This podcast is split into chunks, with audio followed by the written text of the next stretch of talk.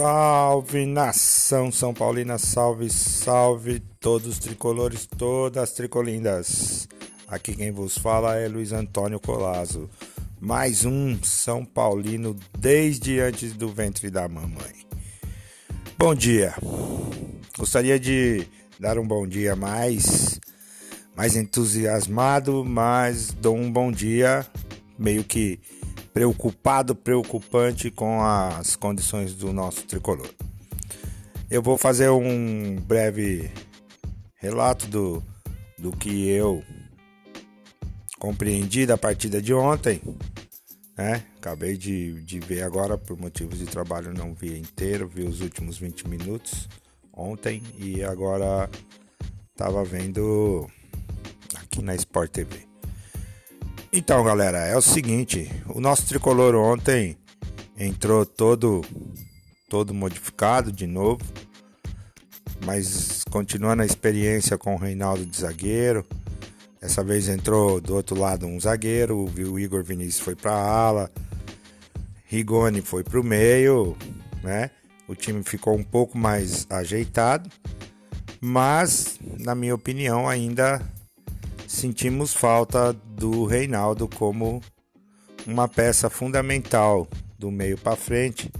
Um jogador que ataca, um jogador que, que ele é insinuante.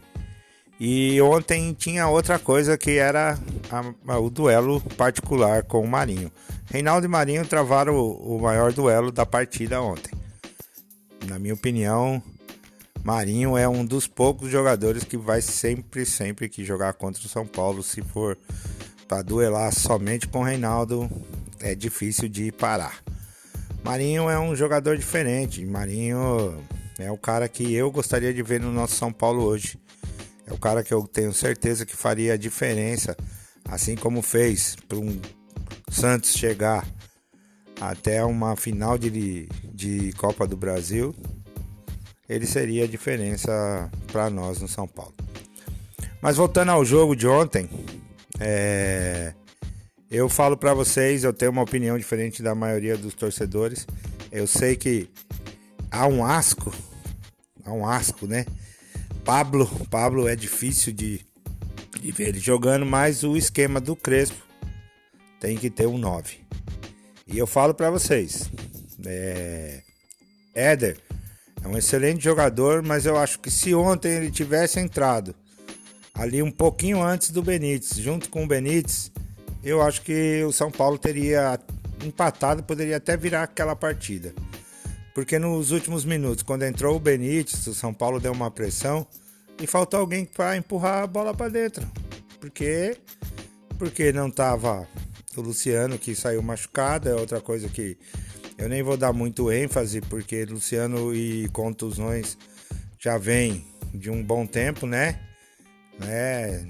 Desde aquela da, da partida lá da Copa do Brasil pra cá, do Grêmio pra cá, Luciano vem sentindo essas é, contraturas. Ou o cara tá fraco, precisa se fortalecer mais, né? Ou o departamento médico tá liberando antes do tempo. Então tá na hora de rever essa, essa parte aí com o Luciano, porque ele faz muita falta. Entendeu? O Benítez voltou ontem, mostrou que ele é o Benítez. Aquelas bolinhas que ele segura, ele consegue se desvencilhar do zagueiro ali nas proximidades da área e mete uma bola para quem tá entrando pelas laterais ou mesmo na direção do gol.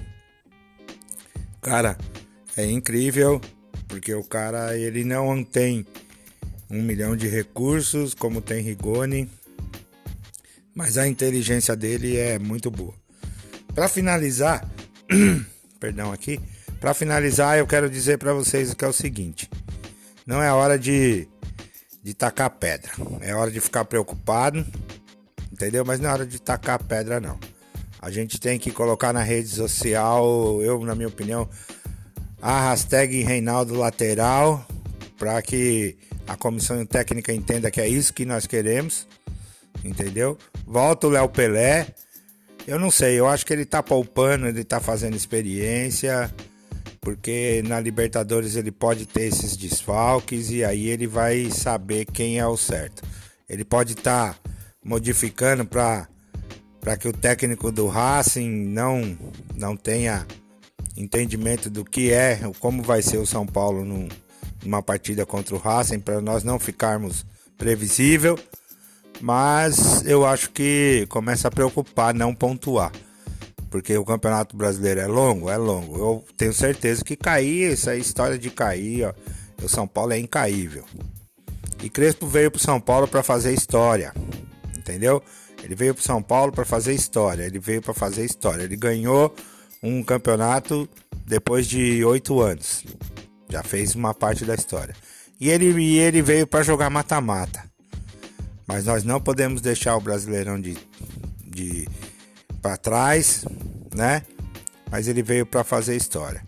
Esse é o podcast da do meu canal, Como eu te amo tricolor. Obrigado para todos que ouvirem. Um bom dia.